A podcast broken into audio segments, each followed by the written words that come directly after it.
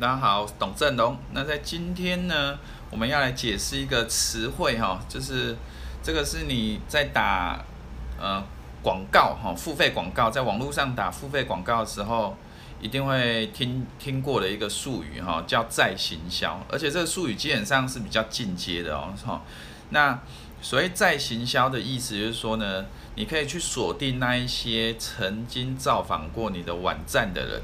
然后针对他们去打广告，再一次的得到行销他们的机会，哦，所以这个叫再行销。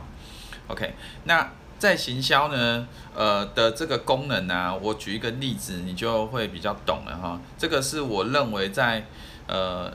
网络行销跟实体行销最大的不同点。哦，事实上，如果要我找，还有什么更不一样的？大概没有比再行销还要来的不一样哈。因为你举一个例子啊，像呃，你开一个服饰店，哦，然后呢，那有一些客人呢会来逛你的店，然后呢，那是不是客人逛你的店，然后没买就走了，对不对？那你之后呢，你也没办法再加回来，或者是再把你的店的广告出现在他面前嘛，或者是你的广告还会追着他跑，怎么可能的事情，对不对？所以呢，那些人呢来，你没有办法在店里面呢让他成交，那他就走了，走了，一般就只能这样子嘛，也不能再做什么事情了。哦，那那些人如果是陌生的人的话，那更是如此嘛，哈。那但是呢，如果今天呢，你可以做到什么样子呢？如果今天呢，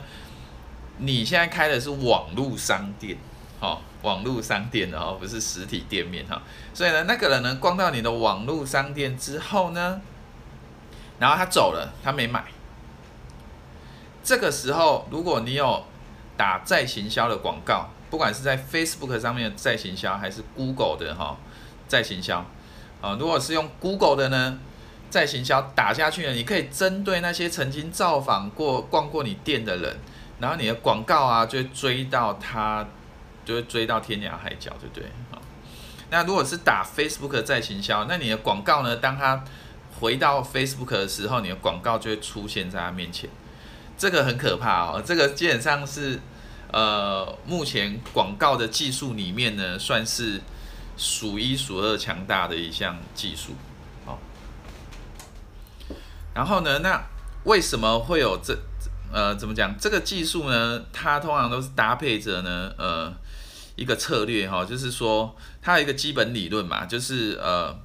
如果啊那个人曾经逛过你的店，那他是不是购买的成交的几率会远比那些只在你店呢门口看了一下，然后从来没有进来逛过的人，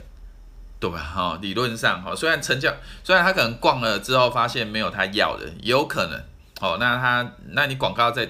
打在他面前，他也不会买。但是呢，就几率上来讲啊，在行销广告的投资报酬率都远比呢，你去直接去触及那些全新的大众哈，全新的潜在顾客来的大哈，那投资报酬率都来得更大。因为呢，你其实是已经花过第一次的广告费用砸在他身上了，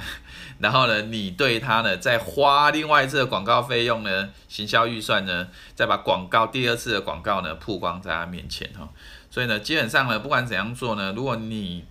在呃学习 Facebook 的广告或 Google 的 AdWords 广告哈，你都一定要使用再行销，不然你的行销预算很有可能就浪费掉了。事实上，如果你打广告不用再行销的话，这个是几乎可以确，几乎可以快要确定你这样有办法回本呢，都会很难哈。所以基本上再行销呢，会让你的会让你的广告